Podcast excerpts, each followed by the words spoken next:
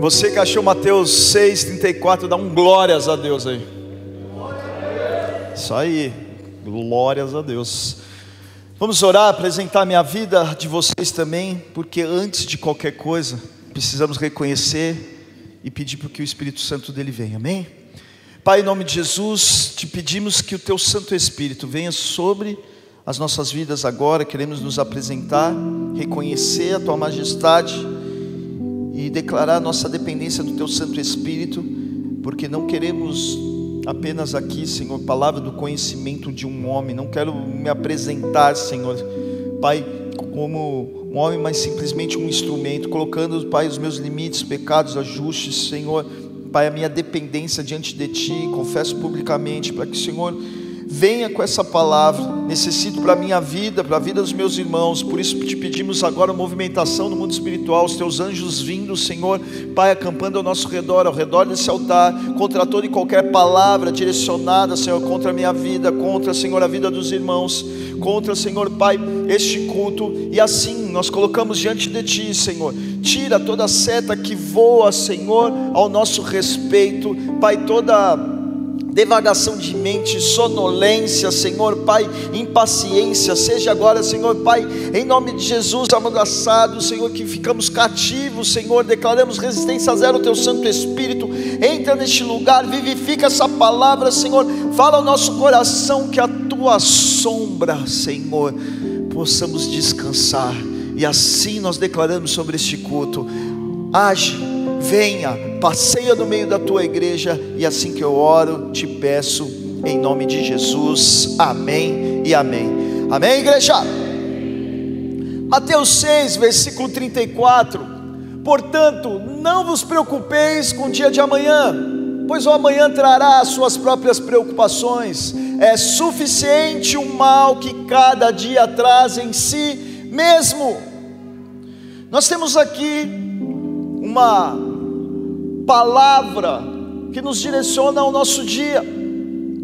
Nós confrontamos muitas situações, somos cercados de notícias, situações e cenários que nos levam a uma guerra espiritual, que nos levam a uma guerra para declarar e manter a nossa fé, o nosso posicionamento.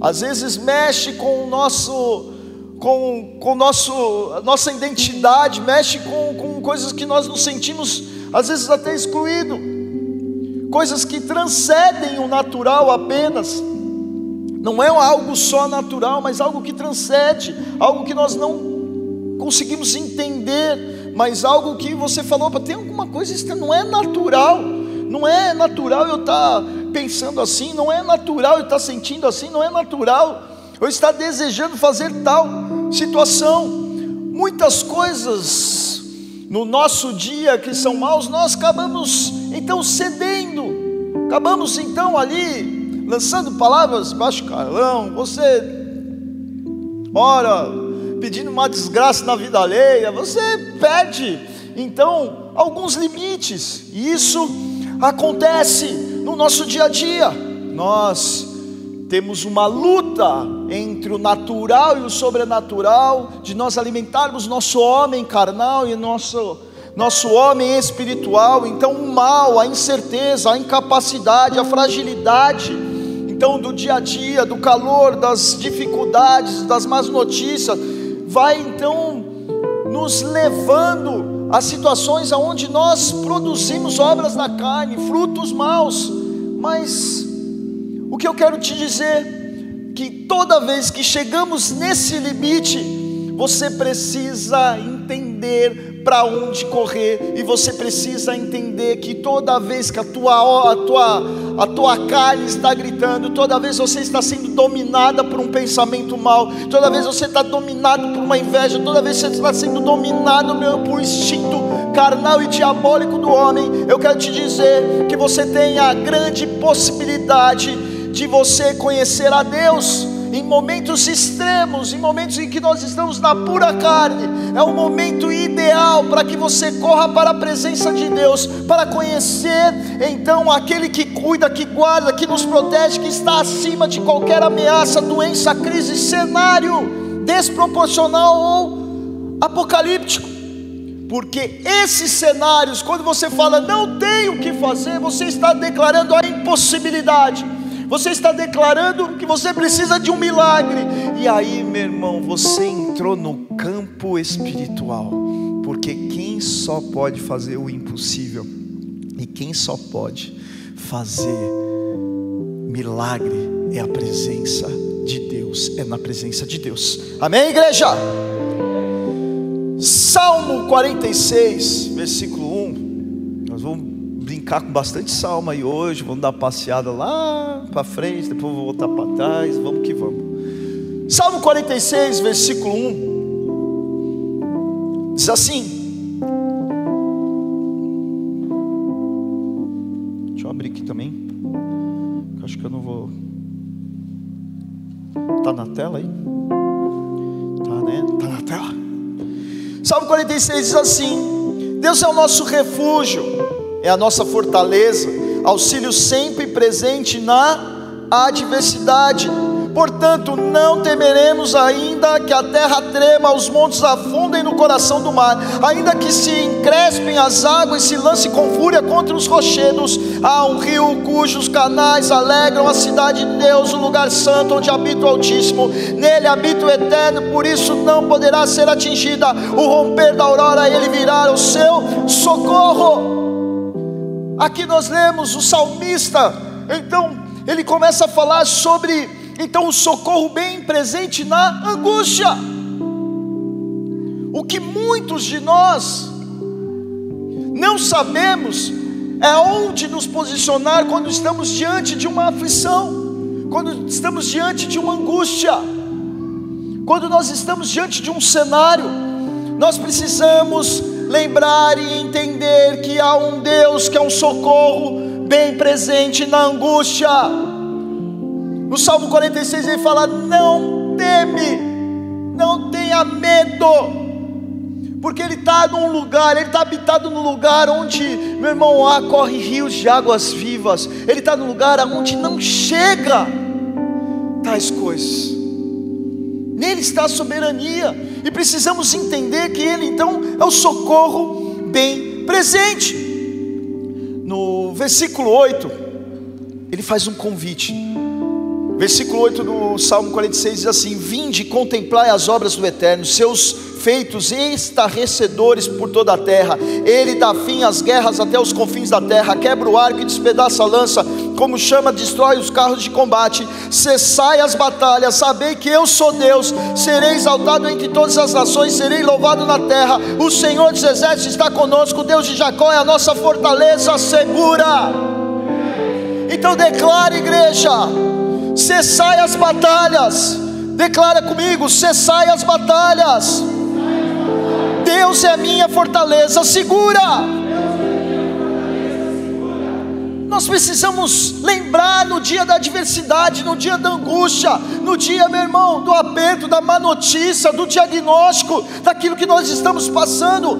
Deus é a nossa fortaleza, Ele vai nos fortalecer. Cessai as batalhas, cessai as batalhas na sua mente, cessai as batalhas dos pensamentos de mal, cessai as batalhas, meu irmão, nas, não maquinar em executar vingança.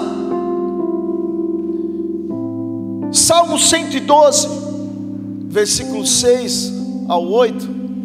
Vamos aí, te dar uma base hoje, para você entender aonde você precisa correr no meio das tuas batalhas. O justo jamais será grandemente abalado, não, não viverá temeroso, esperando más notícias seu coração está seguro e nada temerá. Olha que esse salmo está dizendo. Nada temerá, não terá medo, porque, meu irmão, uma má notícia dá medo. Você recebe algo, um diagnóstico, você dá medo, é a primeira reação que nós temos. Mas aí você precisa entender aonde você vai lutar essa luta, aonde você vai colocar o teu coração, aonde você vai então despojar então o, o desejo do seu coração. Ele fala: o justo jamais será grandemente abalado. O que, que é justo? Justo é quando a palavra se encaixa perfeitamente na sua vida. Isso é uma coisa justa. O que é uma coisa justa? Você põe uma roupa justa, que cabe certinho, tá ali, quase para explodir o, o, o algo, né? É justo, coube certinho, um pouquinho a mais, um pouquinho a menos, um pouquinho a menos não dá, um pouquinho a mais ia sobrar. Algo justo, a palavra ela é justa. É quando então a palavra ela está ajustada no seu dia a dia, no, todas as coisas, vem a má notícia, vem a tempestade, mas você está sobre a rocha, não sobre a areia, não sobre a dúvida. Por isso que ele fala: não temer, não tenha medo, porque o medo nasce dúvida, nasce insegurança, nasce. Será que sou eu mesmo? Será que Deus existe? E você começa então, ah, meu irmão, a patinar na lama. Você começa então ali trazer coisas que, que não tem ali a ver um determinado cenário. Está todo mundo aí, igreja? Deus, Ele é o nosso socorro bem presente, como nós falamos aqui. E o que nós precisamos entender que esse Salmo 112, ele está cantando a confiança no Senhor. A confiança então em plena aflição. Quando nós falamos de salmos, grande parte dos salmos foi escrito por Davi. E que cenário Davi? Ah, era o momento em que ele estava na sacada, com uma mesa farta de rei, tocando a sua harpa para suas 500 concubinas. Você acha que era assim o cenário? E aí ele tinha a inspiração de Deus? Não, sabe qual era a inspiração? Quando ele largava a espada no meio de uma guerra, ele parava ali ele pegava a harpa e ia buscar a presença de Deus, e por isso que ele está falando: o Senhor é o meu escudo, o Senhor é meu auxílio, ah, o melhor lugar é estar na tua presença do que em outros lugares, e assim vem as revelações, e vem então a verdadeira adoração no meio da aflição, no meio da angústia, no meio, meu irmão, de um ataque. Davi parava e falava: Devo ir, eu, devo ir, eu, eu vou atrás desse, o Senhor vai me dar estes, essa guerra é minha. Davi buscava Deus no meio das suas aflições. Então, muitos salmos é quando ele estava sendo confrontado em pecado pelo profeta Natan, Salmos 51 outros eram momentos de perseguição. Um dos salmos também é quando ele estava sendo perseguido pelo próprio filho, Absalão. E ele faz um salmo, ele busca a Deus até quando? Fala sobre a injustiça. Então ele largava a sua espada e pegava a sua harpa. E ele então ia encontro ao guarda de Israel, aquele que cuidava dele, aquele que cuidava do trono dele, aquele que cuidava da vida dele. Então aí, igreja, nós precisamos aprender a pegar a nossa espada e nossa harpa. Nós precisamos entender que no dia da aflição há coisas, há posicionamentos, há situações que precisamos acordar, coisas que eu e você precisamos lutar. Nós precisamos pegar a nossa espada, mas também a nossa harpa, para buscar o direcionamento de Deus. Aí o que, que a gente escolhe? Um botequinho, tomar um gole, minha vida está uma porcaria. Se pular, seca. Enlouquecer na balada, meter o nariz onde não é chamado, e assim vai. E o que, que a gente está fazendo? Aflição acima de aflição, abismo acima de abismo. Pega a sua espada e a sua harpa. Pega a sua espada e a sua harpa e corre para a presença de Deus. Corre para a presença de Deus o salmista aqui estão dizendo no 46, no 112, o que Davi então fazia, o que eu e você precisamos aprender é permanecer. E há um lugar que você precisa permanecer no momento de angústia, no momento, meu irmão, que você está perdido, é na sombra do Altíssimo. É na sombra do Altíssimo. Nossa vida deve estar na sombra, porque, meu irmão, a sombra do Altíssimo está ligado a algo. Então, quando você está cansado, quando você, meu irmão, está desabrigado, quando você está sem alimento, meu irmão, você corre para baixo, na sombra do Altíssimo, aonde ali você tem, meu irmão, ali o, o, o, o sol não te pega, onde há alimento, onde há proteção, onde você se abriga, em um, em um momento que onde você está ao ar livre, a sombra do Altíssimo, que é a presença de Deus ela precisa ser encontrada nos cenários adversos, no mal de cada dia, como nós lemos no, no primeiro versículo. Igreja, na sombra do Altíssimo, deve ser o lugar que você deve permanecer diante de uma tempestade.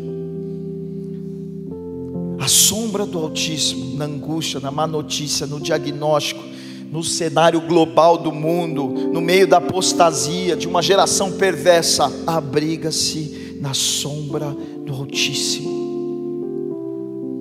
Na sombra do Altíssimo você descansa. A pior coisa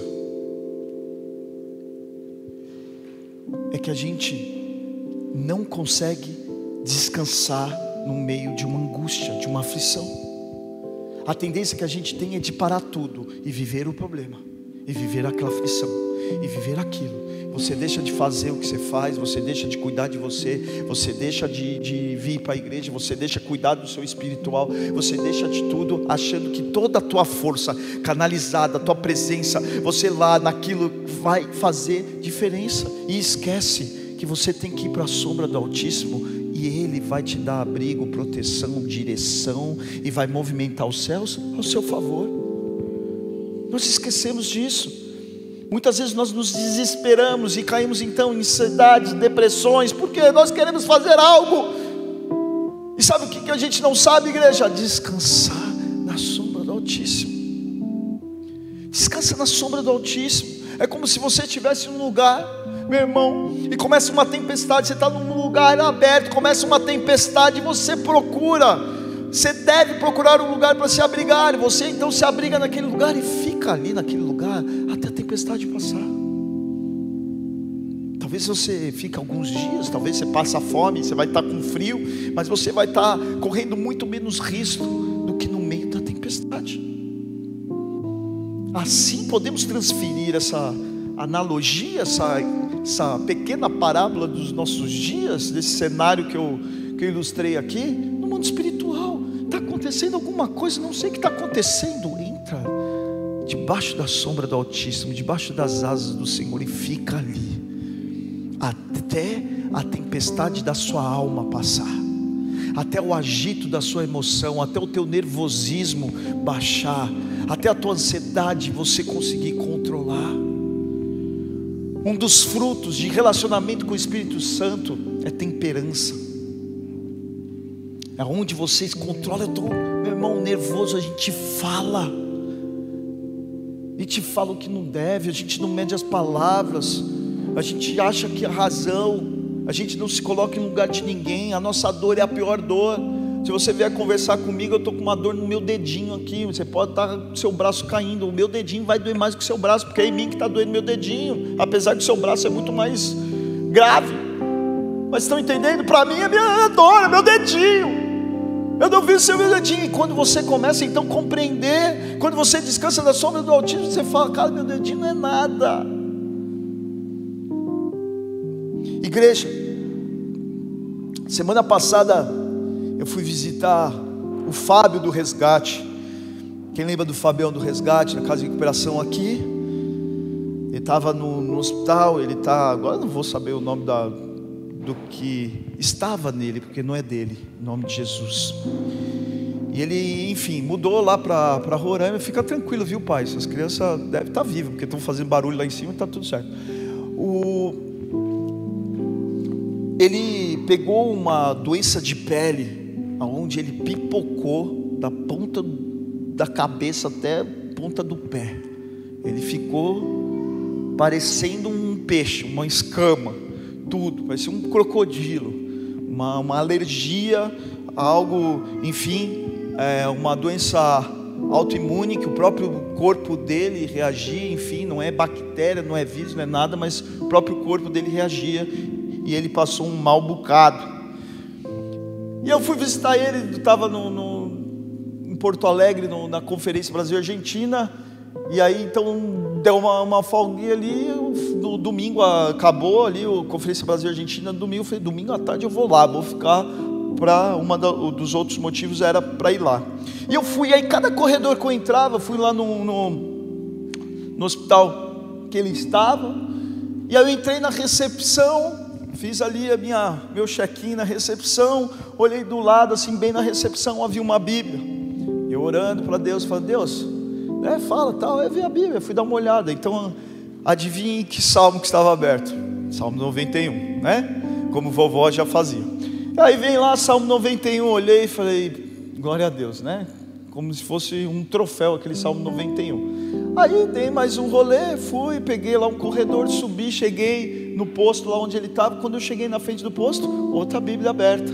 E essa, a outra e essa, estavam amarelada. A Bíblia está até novinha, mas o Salmo 91, amarelinho. E essa aqui tinha até um plástico em cima, assim, plastificaram ela até assim, porque estava estragando o Salmo 91. E o Salmo 91 estava ali no corredor, ali.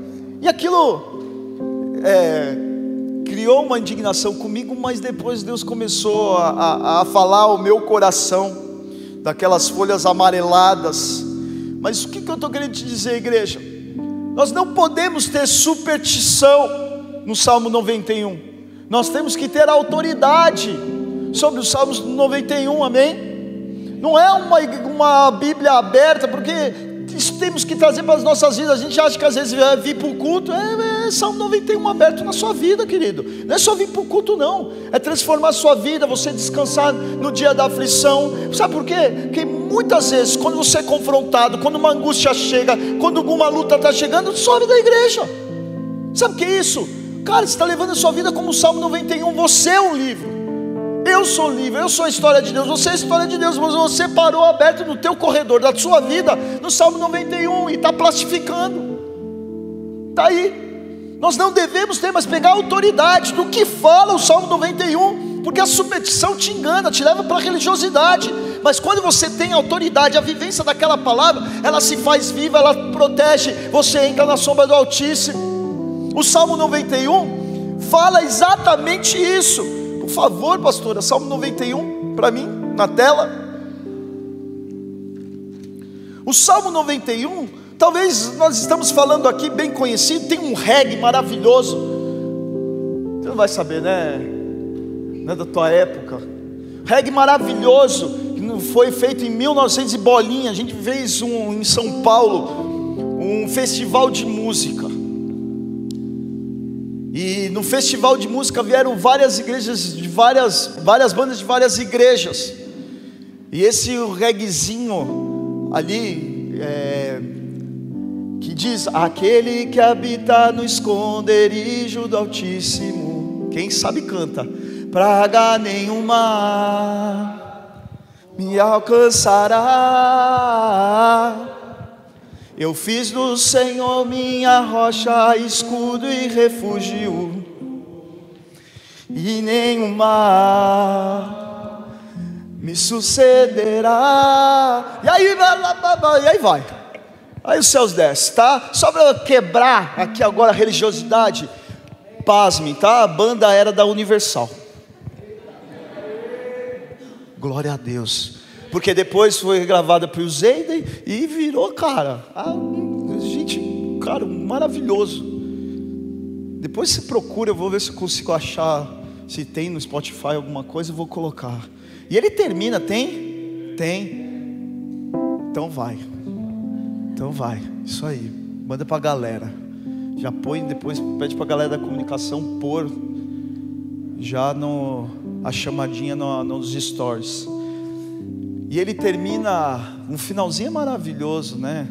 Que, bom, mas vamos aqui, depois a gente canta mais. Quem sabe cantar ao vivo, né? Então, o Salmo 91, versículo 1 diz assim: Eu vou até o 7, tá, amor? Aquele que vive na habitação do Altíssimo e descansa à sombra do Todo-Poderoso desfrutará sempre da sua proteção sobre o eterno declara: Ele é meu refúgio, a minha fortaleza, o meu Deus e quem deposito toda a minha confiança. Ele te livrará do laço do inimigo, ardiloso e da praga mortal. Ele te cobre com as suas plumas e debaixo de tuas poderosas asas te refugia. Sua fidelidade é escudo e armadura. Não temas o terror que campeia na calada da noite, tampouco a seta que procura seu alvo durante o dia. Não temas a peste que se move sobre a terra, nas trevas, nem o demônio que se devasta ao meio-dia. Ainda que caiam mil ao teu lado e dez mil à tua direita, tu não serás atingido.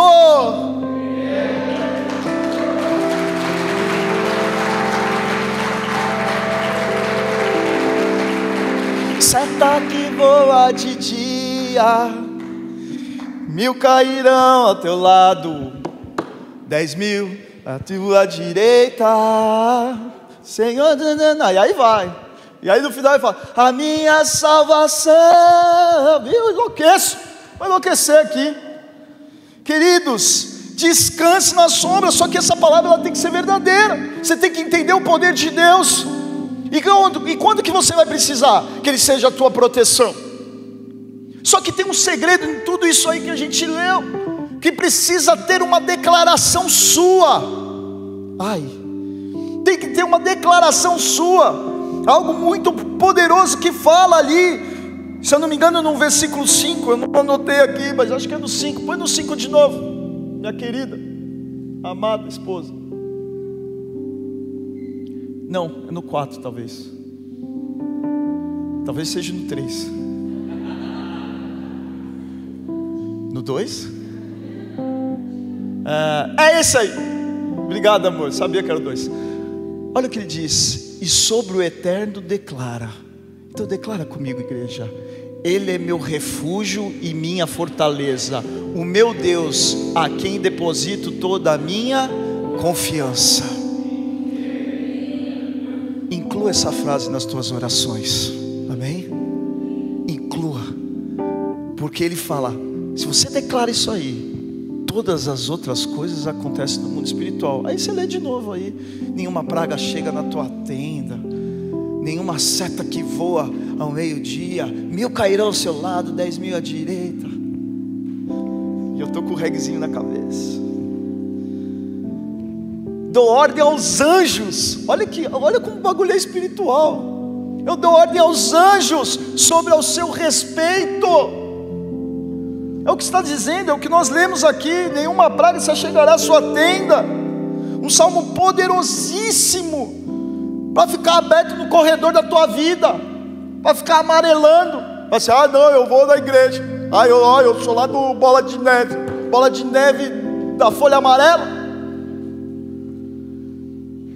Tem que ser nós, temos que ser, meu irmão, tem que ser essa palavra viva dentro de nós. O Senhor é meu refúgio, é minha morada. Ele continua, meu irmão, pega o versículo 7 para frente, vamos de novo, vamos até o 16, porque não dá para, eu ia, não ia ler, mas vamos ler. Então ele diz: Ainda que caia mil ao teu lado, dez mil à tua direita, não serás atingido. Versículo 8: Somente teus olhos perceberão e contemplarão a retribuição destinada aos ímpios. Portanto, afirmaste: O Senhor é meu refúgio. Afirma aí nas tuas orações: O Senhor é meu refúgio. E fizeste do Altíssimo a tua morada. Nenhum mal te alcançará, desgraça alguma chegará à sua tenda. Porque os seus anjos, Ele dará ordem ao teu respeito para que te guarde todos os teus caminhos com as mãos eles te sustentarão, para que jamais tropeces em alguma pedra. Poderás pisar sobre o leão, a vibra, pisoteará o leão forte e a serpente mais vil. Vamos lá. Porquanto ele me ama, e o resgatarei e o protegerei, pois este conhece o meu nome. Sempre que chamar pelo meu nome, hei de responder, estarei sempre com ele nos momentos mais difíceis. Quando enfrentar a tribulação, eu resgatarei e farei que seja devidamente honrado. Eu o contemplarei com a vida longa e lhe revelarei a minha salvação, assim diz o Eterno. Meu irmão, você percebeu o que aconteceu aqui? Os primeiros versículos, ali o salmista falando, daqui a pouco, quem está cantando e fazendo esse louvor é o próprio Eterno. Termina, é o que diz o Eterno. Ele fala: Eu te darei a minha salvação. Você reconheceu o meu nome nas suas batalhas, no seu dia. Então o que nós precisamos entender, e que diz no versículo 9, se você quiser colocar de novo aqui, por favor, que precisamos declarar que Ele é o nosso refúgio e nossa morada. Versículo 9. Porquanto afirmaste, é ele respondendo, por você ter afirmado aquilo que a gente falou lá no versículo 3, que ele é o refúgio, a fortaleza, por você afirmar que o Senhor é o meu refúgio, fizeste do Altíssimo a tua morada. Quando você declara, então, que Ele é o teu refúgio, que você está na sombra dEle, Ele fala: Você fez morada em mim. Se você fez morada nele, rapaz, você está na presença de Deus, você está na proteção, no porto seguro, naquele que vem para nos levar em toda e qualquer situação, toda a guerra, angústia, aflição, diagnóstico de tudo que nós estamos passando, em todo e qualquer momento, coloca a sua vida na sombra do Altíssimo, debaixo da sombra do Altíssimo. Tem descanso, alimento, tem proteção, o melhor lugar que você pode estar quando você está diante de uma crise, seja a crise mundial, seja a pandemia, seja cenários apocalípticos, seja, Senhor, sei lá, ataque de zumbi, não sei o que você tem medo, mas se coloca na sombra do Altíssimo.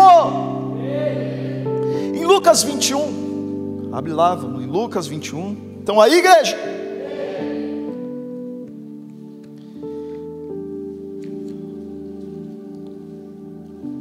Lucas 21, versículo 9.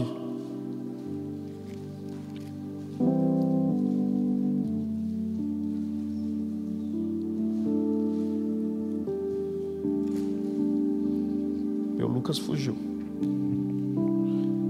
Lucas está aí?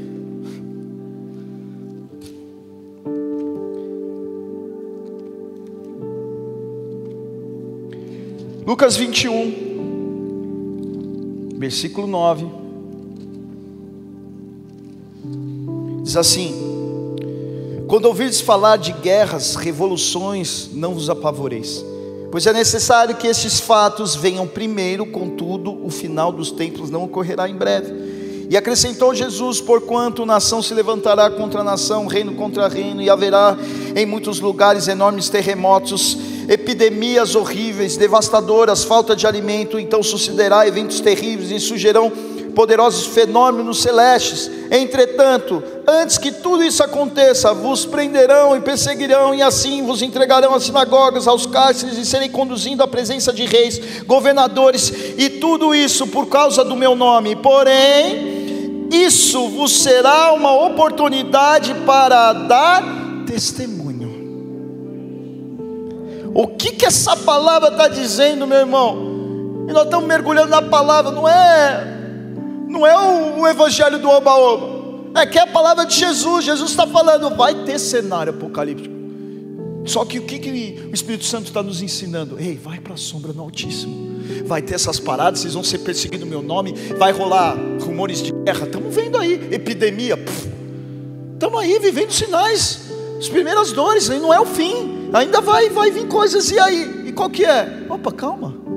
Tudo isso é para que vocês testemunhem. Sabe o que é? A gente vai andar pela fé, a gente vai andar no milagre. A gente vai andar monetizando nas redes sociais. A gente vai andar, meu irmão, alcançando as coisas dos céus. Então entenda que uma aflição na sua vida se tornou testemunho. Minha mãe está ali, ó. Minha aflição de filho na época da juventude, todas as porcaria, tudo que eu fiz foi matéria-prima para que Deus fez hoje. Tudo aquilo que você fazia, papapá, talvez você ainda faça. Deixa eu te falar um negócio, descansa na sombra do Altíssimo. Que tudo que você faz vira o teu testemunho. Uma doença ou vem para manifestar, ou para que você alcance a glória de Deus. Você pode ser retirado do nosso meio, mas você estará na glória. Você venceu a batalha, você não corre mais a corrida. Você venceu. Você terminou até o seu último fôlego de vida. Então aí, igreja. Então não temos que temer. Não temer nem a morte, porque somos mais que vencedores. Ó grilhão, aonde está? Ó morte, aonde está? Onde está? Jesus venceu todas essas coisas. E nós precisamos ser cientes. O que nós nos perdemos é que nós queremos que as coisas aconteçam do nosso jeito, nós queremos que as aflições sejam respondidas dessa maneira, nós queremos é que determinada área que fomos então ali e erramos e colhemos os frutos dos nossos erros, nós queremos que Deus restaura, Deus restaura, mas sem nós estarmos debaixo da sombra dele, sem nós então nos desgastarmos para estar debaixo da sombra dele. Então aí, igreja, os alertas dos nossos dias estão aí, do cenário que nos envolve. Mas a oportunidade de você também ser um instrumento de testemunho de Deus também está na mesma proporção. Estamos vivendo um tempo de apostasia, uma geração ah, que está fria, longe da igreja ao mesmo tempo. Nós estamos vivendo um avivamento, Deus também está formando uma geração que vai ser cheia do seu poder. A diferença daqueles que servem do que não servem, sabe qual vai ser? Aqueles que se escondem na sombra do Altíssimo. Não é aquele que aparece mais na rede social. Não é aquele que, oh, aleluia, que produz um cenário. Ah, porque olha como ele é usado por Deus. Misericórdia. Não é por isso não. Quanto mais você se esconde na sombra do Altíssimo, mais o Altíssimo aparece. Eu escrevi nas redes sociais para a galera, eu falei assim: ei, se você quer descansar em algo que te faz sombra, essa coisa precisa ser maior que você. Hum, porque, imagina, vamos supor que isso aqui é uma árvore. Eu vou descansar na sombra dessa árvore? Não. Mas o que eu vou fazer é botar meu dedão lá, meu pé, para ficar na sombra. Mas eu não vou. Estou com sol de rachar aqui. Não, eu preciso de uma árvore aqui, essa árvore, ah, eu vou ter que dar uma agachadinha aqui, ficar aqui assim, mas vai não. Agora imagine uma árvore maior, eu aqui embaixo. Ela precisa ser maior do que eu. Então, a pergunta é: qual é o tamanho do teu Deus nas tuas aflições? Qual é o tamanho do teu Deus quando o inferno te aflige? Quando você está numa situação, quando você é caluniado, quando você, meu irmão, qual é o tamanho do seu Deus? Porque aí eu vou te dizer, se você consegue descansar dele ou não, porque se seu Deus for muito pequenininho, você não vai conseguir descansar. Estou entendendo, igreja? Qual é o tamanho do teu Deus? E aí nós precisamos entender que senão o teu Deus vai ser um Salmo 91 aberto no corredor, na casa da vovó, na casa lá na, na porta de entrada, sei lá onde. Mas só vai ser uma folhinha amarela, algo que, meu irmão, não tem um um relacionamento de tudo isso que o Salmo 91 estava falando, tem ainda as revelações antes e depois, que você precisa para cada dia. Então, não tenha medo do dia mal. O dia mal nos faz viver o testemunho. O dia mal nos faz trazer aquilo que não existe. O dia mal nos faz, então, alcançar aquilo que Cristo alcançou na cruz, que foi a vitória sobre a morte. Aonde está? Morte, a sua vitória. Ele então ele constituiu a vitória sobre a morte, ele constituiu, meu irmão, todas as coisas, os nossos pecados. Então está na cruz. Em Mateus 16, 18, por favor. Há uma promessa aqui para nós, uma promessa em que Jesus fala a Pedro, mas deixando para a igreja. Quem é a igreja? Eu e você somos a igreja, as pedras vivas. Nós estamos escrevendo a história da igreja nesse momento, nessa hora. E olha a promessa que deixa. Da mesma maneira eu te digo que tu és Pedro, e sobre essa pedra edificarei a minha igreja, e as portas do inferno, do Hades, não prevalecerão contra ela as portas do inferno não vão prevalecer contra a igreja, as portas do inferno não vai prevalecer sobre a sua casa, não vai prevalecer sobre o seu casamento, não vai prevalecer sobre, meu irmão, a sua vida íntima, sobre a sua área sentimental, se você estiver descansando à sombra do Altíssimo.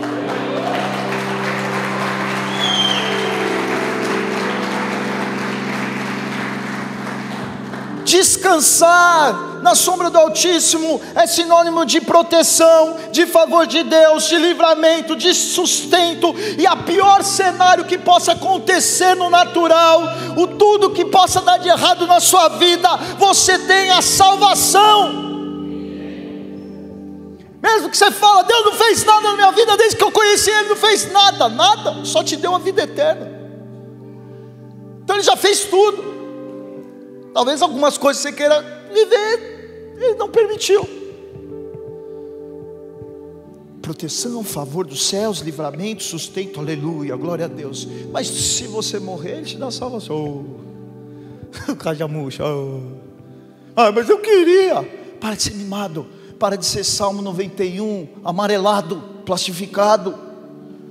Pega essa palavra, entenda, porque o inferno não vai prevalecer sobre a sua vida. Deus é o bom socorro em meio à tribulação.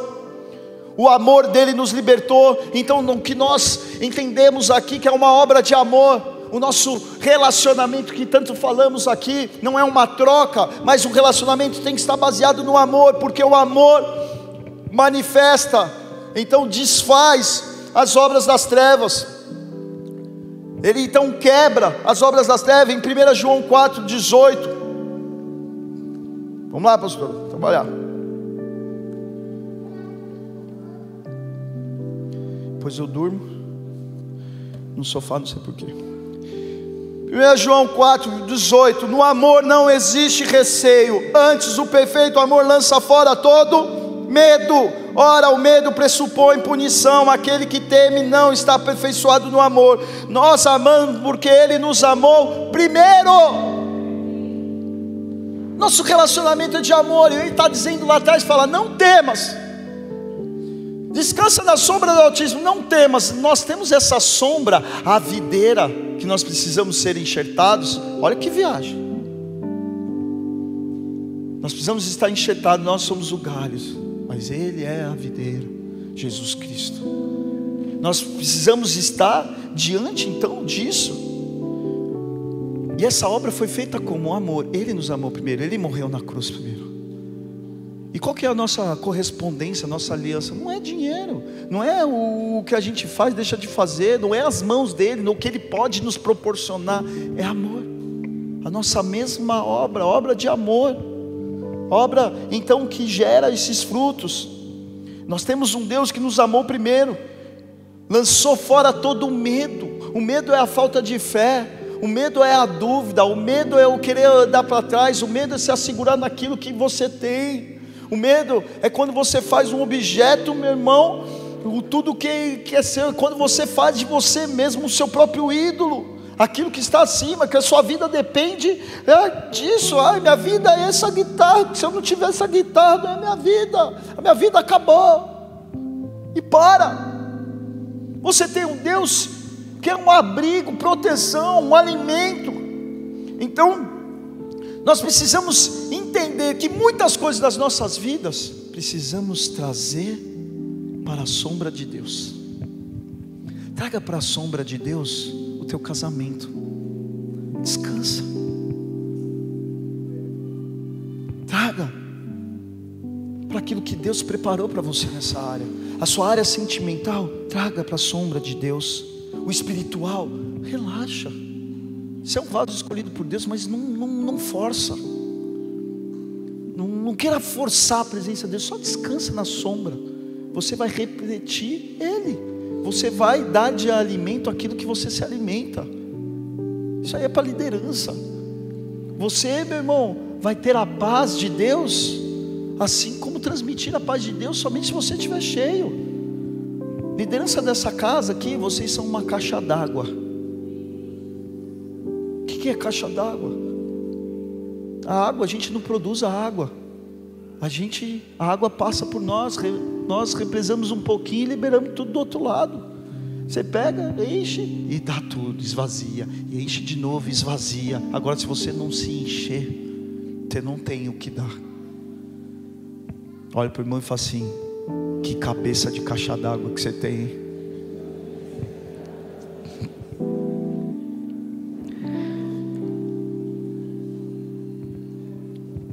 Sua área financeira, traz para a sombra de Deus. Creia que Deus vai te alimentar, proteger, abrigar. Traga todos os teus problemas, aflições, todas as áreas da sua vida. A palavra diz que o guarda de Israel não dorme Enquanto você dorme, Ele trabalha por ti, Ele não tosqueneja, Ele não cochila, Ele guarda, é como os montes de Sião, em volta de Israel, sempre estão lá, sempre estarão ao redor, assim Ele é sobre as nossas vidas, Ele nos guarda dia e noite, então corre para a sombra do Altíssimo. Eu, quando era guri, eu, meu primo morava na praia. Quer dizer, eu não morava, eu ia, passava sempre minhas férias lá. E a gente morava um pouco longe da praia. A gente morava do outro lado da estrada. Então tinha uma rodovia, aí tinha um quarteirão só. A gente morava um, eu morava dois, meu primo a um, mas a mesma rua. Então eu andava um quarteirão, chegava na casa do meu primo, a gente atravessava a rodovia, andava mais dois quarteirão, atravessava a via ferra, andava mais três quarteirões, quatro, e chegava na praia, para a gente surfar. Estava metido a surfeiro, como diz vovó, mas era surfeiro. E aí a gente ia, 40 graus, surfista. Como que você vai surfar? Não vai surfar de tênis, né? A gente não levava nada, porque ia entrar na água, a gente não levava nada. A gente só levava a prancha, uma bermudinha e no máximo, no máximo, quando lembrava, umas pomadinhas brancas para passar aqui, depois de estar em carne viva. Aí a gente ia. Nos dias muito quente, era impossível andar. Você, você ia? Hã? Aí o que, que a gente fazia? A gente ia de sombra em sombra. A gente estava ali e falava assim: Vamos lá na sombra da árvore do seu neco. E aí saía lá correndo os dois para a árvore do seu neco lá. Falou, agora vamos lá para a casa da dona, não sei o quê. E os dois iam correndo assim, ó. A gente atravessava, ó. Não dá para pisar no trilho do tempo. Sai correndo, aí pulava, ei, bum, pulava do outro lado, saía correndo, ia na casa do tio Dado. Tinha a casa do tio Dado lá. A gente até entrava na casa do tio Dado, pulava o muro, molhava os pezinhos, que a gente tinha uma torneira esquema lá, tomava banho depois da água tal. E a gente tinha até as casas que a gente entrava, que era conhecido. Não assaltava nada não. E a gente ia de sombra em sombra até chegar no nosso devido lugar, com o pé no ponto. já estava tá no ponto, não está bem passado, está no ponto, assim, já estava meio vermelhinho. Assim. Aquele calorão, correndo de sombra em sombra. E por que, que eu estou brincando e trazendo isso para ilustrar para você?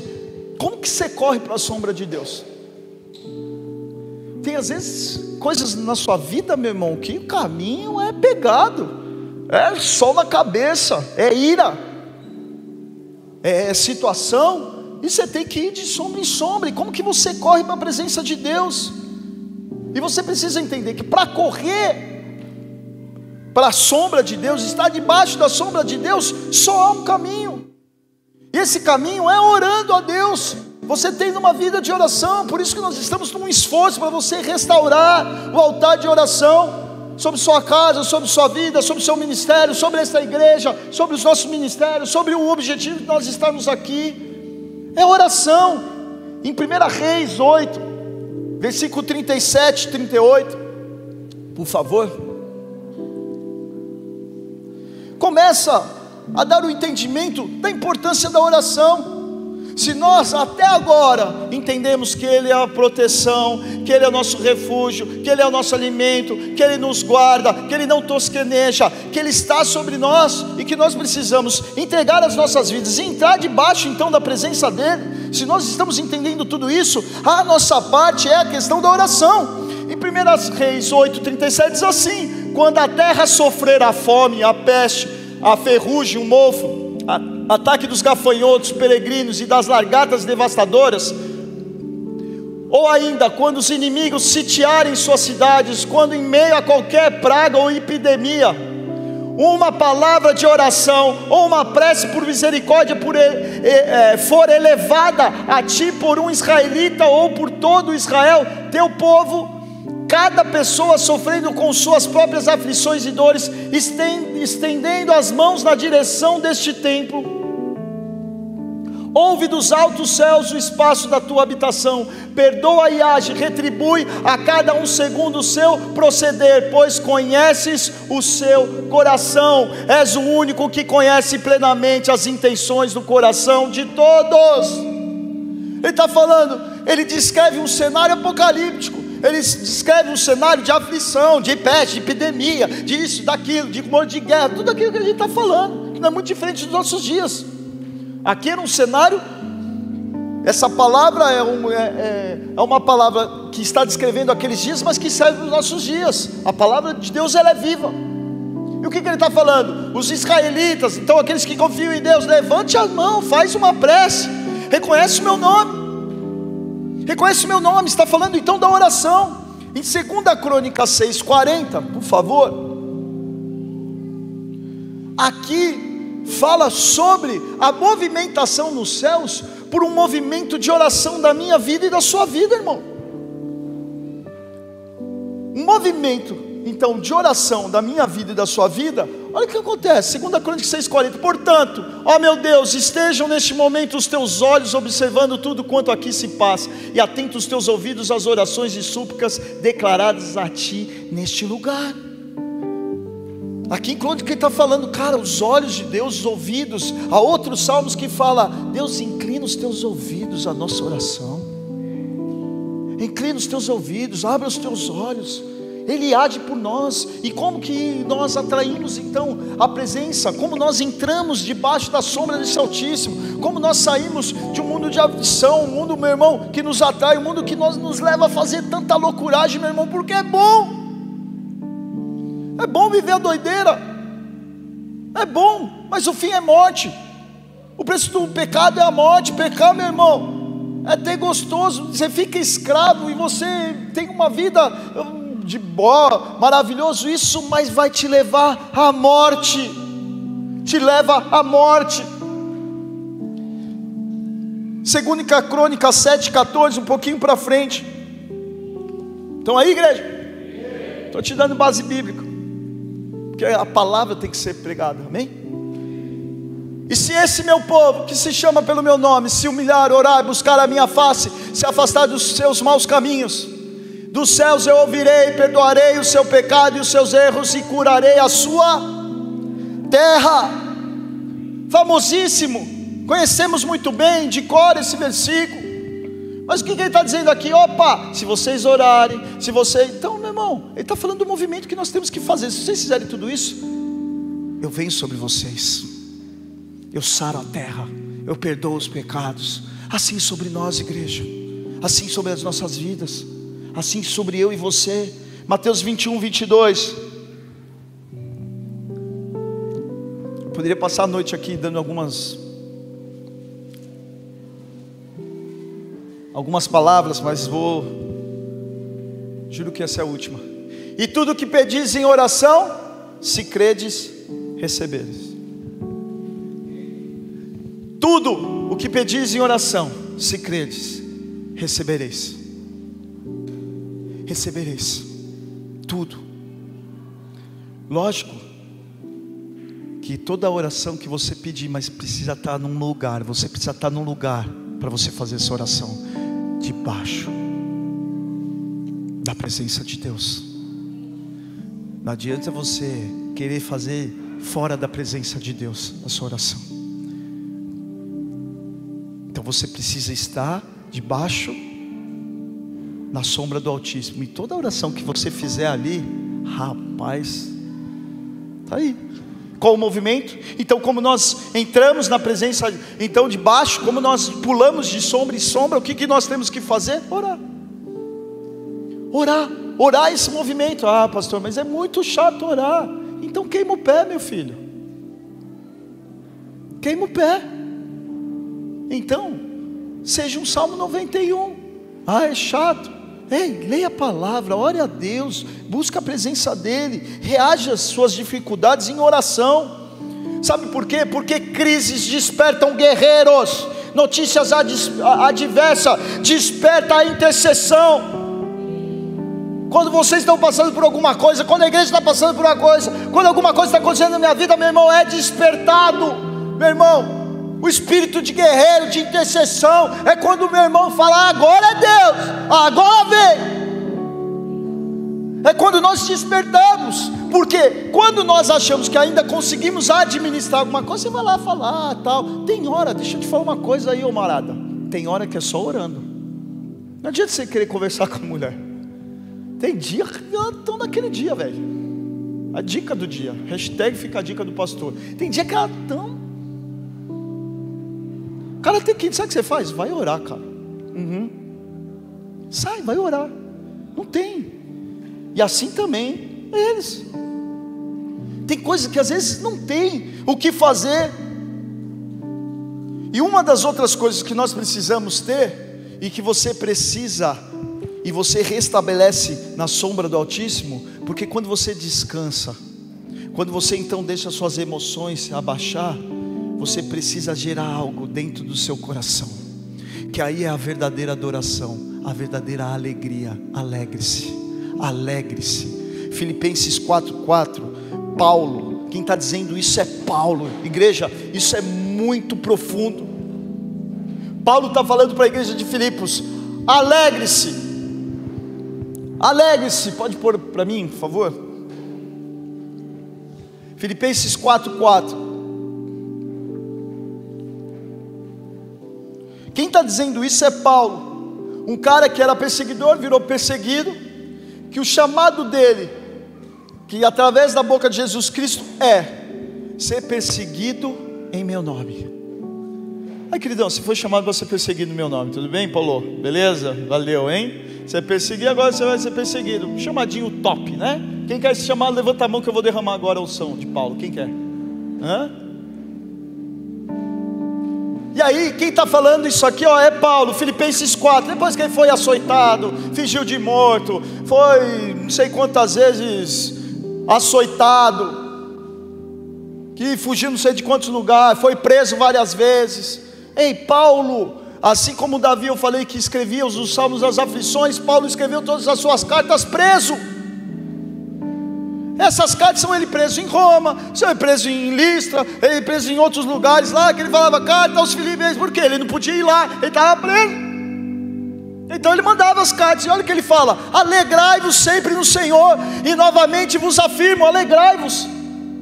E o cara estava preso, como assim? Ela vivia numa aflição, ele e Silas lá, e eles começam a louvar. Aí as cadeias, algo acontece no mundo espiritual. E aí eles vão lá no carcereiro, eu e minha casa seremos ao Senhor. Você fala isso de boca cheia, mas entende o contexto todo disso.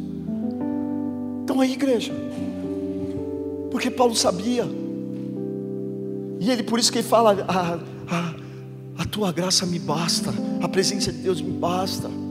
Ele fala simplesmente, é o cara que estava em prisões, é o cara que foi açoitado.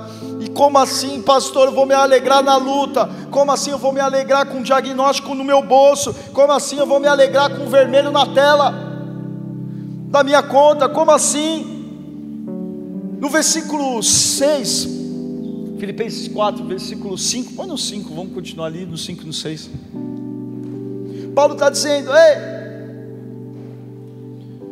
Alegrai-vos, Filipenses, alegrai-vos, não perca a alegria, seja a vossa amabilidade conhecida por todas as pessoas, breve voltará o Senhor. Versículo 6: Não andeis ansiosos por motivo algum, pelo contrário, sejam todas as vossas solicitações declaradas na presença de Deus por meio de oração e súplica com ações de graça. Então, Paulo, o cara preso, o cara que vivia aflição, o cara que era perseguido, o cara estava assim, alegrai-vos. Ele dá um segredo aqui. Então se alegra na presença de Deus. Se alegra. E ele fala assim: não ficais ansiosos. Tenha amabilidade. O que, que ele está falando assim? Ei, seja equilibrado. Seja equilibrado, está passando por uma luta, mas seja equilibrado. Porque o que, qual é a maior vergonha que a gente tem? É de ver um crente, está tudo certo, aleluias cheio da unção. Está tudo errado. Ai, está Deus. É, faz até voz de demônio. Estou entendendo? Oh, não condiz. Ah, estou passando uma luta, cara, dobra o joelho. Eu tenho, eu tenho firmeza os olhos não vê, mas eu, eu tamanho que é o Deus dele. Entende o tamanho. Paulo está falando aqui: não seja ansiosos, em outras palavras, seja equilibrado. Coloque a ansiedade também, o desespero, e muitas vezes que nos dá é normal, a reação natural do nosso corpo, mas aí eu entro embaixo da sombra do Altíssimo. E eu apresento, como a palavra diz no versículo 6, pode pôr de novo. Aqui tem um outro segredinho. Eu apresento, seja conhecida, olha lá, pelo contrário, não andeis ansiosos, pelo contrário, todas as vossas solicitações declaradas na presença de Deus. Como que você vai declarar as coisas na presença de Deus? Aí ele dá três modos: por oração, são as suas petições, por súplicas, que é você, é, me fugiu a palavra aqui, você confessando, são suas súplicas, e por ação de graça, a sua adoração. Seus pedidos, os seus pecados confessados e por sua adoração de quem Ele é. Através desses três, desses três modos, é você movimenta os céus, e desses três modos, quando você faz essas três etapas, quando você chega na ação de graça, você está feliz a beça, porque você está adorando aquele. Você faz, Deus, inclina os teus ouvidos, me tira desta situação em nome de Jesus. Eu reconheço os meus erros, eu reconheço os meus frutos, e eu te adoro porque eu sei que o Senhor é aquele com o qual eu descanso.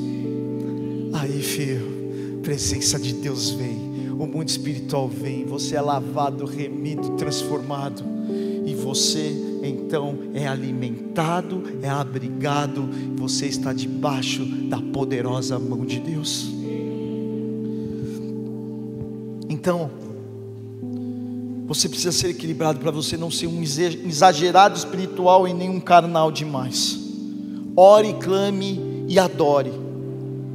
Ore apresente suas súplicas e as suas ações de graça. E aí, para finalizar, versículo 7. Filipenses 4, 7.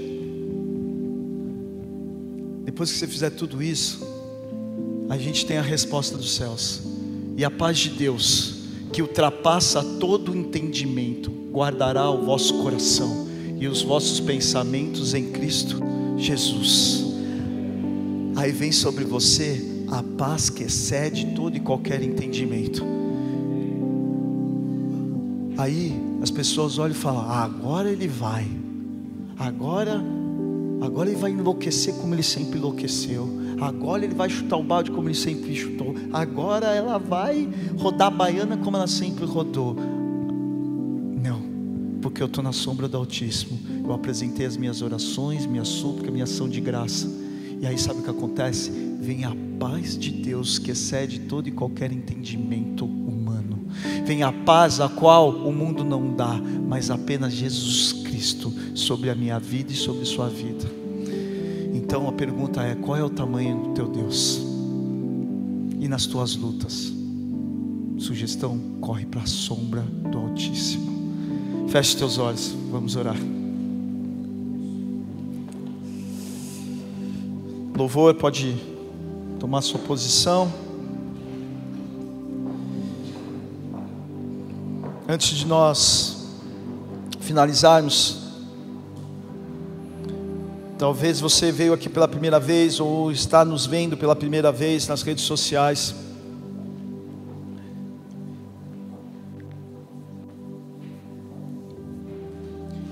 E a primeira coisa que nós precisamos entender é que nós precisamos ter um relacionamento com Ele. Não é algo que devemos procurar apenas quando precisamos, que quando responde a gente já vai embora. Deus ele não criou, nos criou, nos criou com um propósito, algo para nós estarmos contínuos na presença dEle. E para isso usa-se uma expressão que nós devemos estar enxertado à videira. A videira é, é um, uma árvore, ao tronco, somos ramos. Jesus é o tronco. As suas raízes vão aos rios de água viva Está descrito em Salmo 1, que somos árvores junto aos ribeiros de águas vivas. E a pergunta dessa noite é uma pergunta e eu quero te ajudar, então não quero ser persuasivo, não quero que você faça por fazer, porque quem sou eu? Mas te convidar e, e para que você comece através de uma oração, que como eu falei, a oração te leva à sombra desse Altíssimo, te leva a ser enxertado nesta árvore. E se você deseja isso no teu coração, faça sua primeira oração sincera, não uma oração apenas conhecida e de, de forma de um rito, mas uma oração que eu vou te conduzir, mas que haja sinceridade, algo que eu, eu não posso fazer por você, por isso não, não faça se, se você não deseja fazer, não faça porque ah, a pessoa do lado veio, me chamou, eu vou fazer para agradar, não faça isso, que não será verdadeiro. E se você que está em casa também, se você deseja então ser enxertado, entrar na sombra desse Altíssimo, começar um relacionamento verdadeiro diante de Deus, não uma religiosidade, não apenas ali ter um, a Bíblia debaixo de um braço, ter a Bíblia aberta no Salmo 91, mas que a sua vida seja verdadeiramente um instrumento, um alvo, um favor, um, como eu brinquei, uma caixa d'água na presença de Deus. Se você deseja estar debaixo da sombra do Altíssimo, põe a mão no seu coração e repete comigo, todos com os olhos fechados. E repete a oração e diz assim: Pai, Pai, nessa noite, nessa noite, eu quero colocar eu quero colocar tudo que sou, tudo que sou, que tenho, que tenho na tua presença na tua presença e te pedir, e te pedir, me enxerta me enxerta em Sua presença. em sua presença. Eu quero Eu quero não apenas não apenas citar citar o Salmo 91, o Salmo 91, mas quero viver mas quero viver o Salmo 91. o Salmo 91. Por isso, Por isso, me esconde, me esconde, me abriga, me abriga, me alimenta, me alimenta, que eu possa descansar que eu possa descansar em Sua sombra. em sua sombra. Nessa noite, Nessa noite, eu quero declarar eu quero declarar que Jesus Cristo que Jesus é Cristo o meu único, é o meu único, suficiente, suficiente, Senhor e Salvador, Senhor e Salvador da minha vida. da minha vida. um Deus Um Deus muito maior muito maior do que as minhas idolatrias, do que as minhas idolatrias, os meus altares, os meus altares, a qual a qual me coloca me coloca debaixo de tuas asas. debaixo das tuas asas. E mais do que isso, E mais do que isso, escreve o meu nome escreve meu no nome livro da vida, no livro da vida,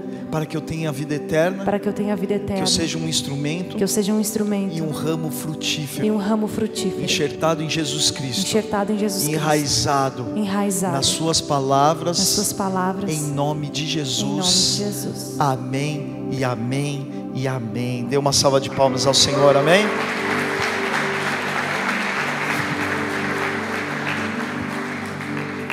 O que aconteceu aqui, meu irmão? Que talvez você fez algo que você fala, "Ai, agora, pastor, o que vai acontecer? Vou sair da igreja e naturalmente vai ser a mesma coisa. Naturalmente sim, mas espiritualmente está tendo uma festa pelo seu nome, tendo uma festa porque você fez, porque você declarou Jesus Cristo acima de todas as coisas na sua vida. E quando você declarou isso, te prepara, porque a sombra do Altíssimo está sendo projetada sobre a sua vida. Vai chacoalhar algumas coisas, vai agitar, mas como você viu, ele manifesta na aflição. Ele vai pegar todos os seus erros, tudo aquilo que, meu irmão, não sou eu que vou falar, julgar, quem sou eu? Quem é a igreja? Quem somos nós? É o seu relacionamento com ele. O que nós queremos te ajudar é você se relacionar com ele. Amém? E há uma grande festa, porque o papel da igreja é apresentar a salvação. E esse é o primeiro passo para que você ande de sombra em sombra a chegar nessas águas que é a salvação em Cristo. Amém, queridos? Quero orar por vocês, Pai, em nome de Jesus, as pessoas que fizeram essa oração, que os teus anjos venham ao redor deles, Pai, receba-os e assim nós te agradecemos, Pai. Em nome de Jesus, abençoa aqueles que estão em casa, aqueles que estão aqui no templo e sejam poderosamente conduzidos. Livra-os, Pai, de todo ataque na mente, dúvidas, Senhor, de tudo aquilo que, Pai, todo medo Seja, Senhor, Pai, desfeito da vida deles em nome de Jesus. Mas são filhos e filhas que chegam a Ti e que, que haja festa nos céus em nome de Jesus. Amém e amém. Você que fez essa oração pela primeira vez, talvez você nos visita, você ganhou aquele cartãozinho e nós temos aqui o pessoal do Boas-Vindas que está aqui para te auxiliar a preencher. Se você não tiver uma caneta, tiver dúvida, nós queremos te auxiliar. E talvez você fez essa oração e não pegou o cartãozinho, não é a primeira vez que você veio, enfim, mas você fez a oração e você então é, deseja aqui deixar o teu nome conosco, procurá-las ali na saída, elas estarão ali na saída, que nós queremos deixar os nossos meios de contato, as portas abertas, os horários, como eu falei, a agenda, nós temos muitas reuniões que podem te ajudar, você pode estar debaixo de um vício, meu irmão, nós temos reuniões específicas para isso, você pode estar passando uma situação, o que nós queremos é te ajudar a orar, o que nós queremos é te ajudar e nos alegrarmos, amém? E nós nos alegramos com tudo que Deus pode fazer, porque nós cremos que você pode habitar na sombra do Altíssimo e Ele faz todas as coisas por nós. Amém? Então não deixe de procurá-las, elas estarão ali na porta de saída, em nome de Jesus, para pegar teu nome, teu telefone, se você permitir. Amém? Obrigado, meninas. Fica de pé, vamos louvar a Deus. Vamos finalizar esse culto. Tá todo mundo aí, igreja? Te dar uma sugestão entra na sombra do Altíssimo. Pega a tua arpinha e você fala: Acho que eu vou ali, debaixo da sombra. Começa a apresentar as tuas orações, a tua súplica e tua ação de graça. Entra no tempo de Deus. E faça isso através de uma de um louvor, e eu quero te mudar teu posicionamento de louvor. Louvor é uma oração cantada. Por isso que quando nós estamos às vezes opressos, você começa a louvar, aí você fala: Deus vem nesse lugar, Deus vem nesse lugar. Ele vem. Se você só cantarola, você só está cantarolando, mas quando você põe e você dá a entonação da verdade do seu coração, daquele louvor, como uma oração, como uma súplica, como uma ação de graça, essa aí é adoração. Adoração não tem a ver se é afinado, tem a ver se você sabe ou deixa de saber. Adoração é a intenção do seu coração, ao qual Deus está aguardando receber. Então, Pai, nós queremos entrar em orações, súplicas e ação de graça. O Senhor sabe a condição de cada um aqui que simplesmente nós queremos nesse momento, Pai, que a tua presença venha sobre este lugar e que nós possamos descansar agora. Aonde há a tua presença, a liberdade, a cura, a transformação.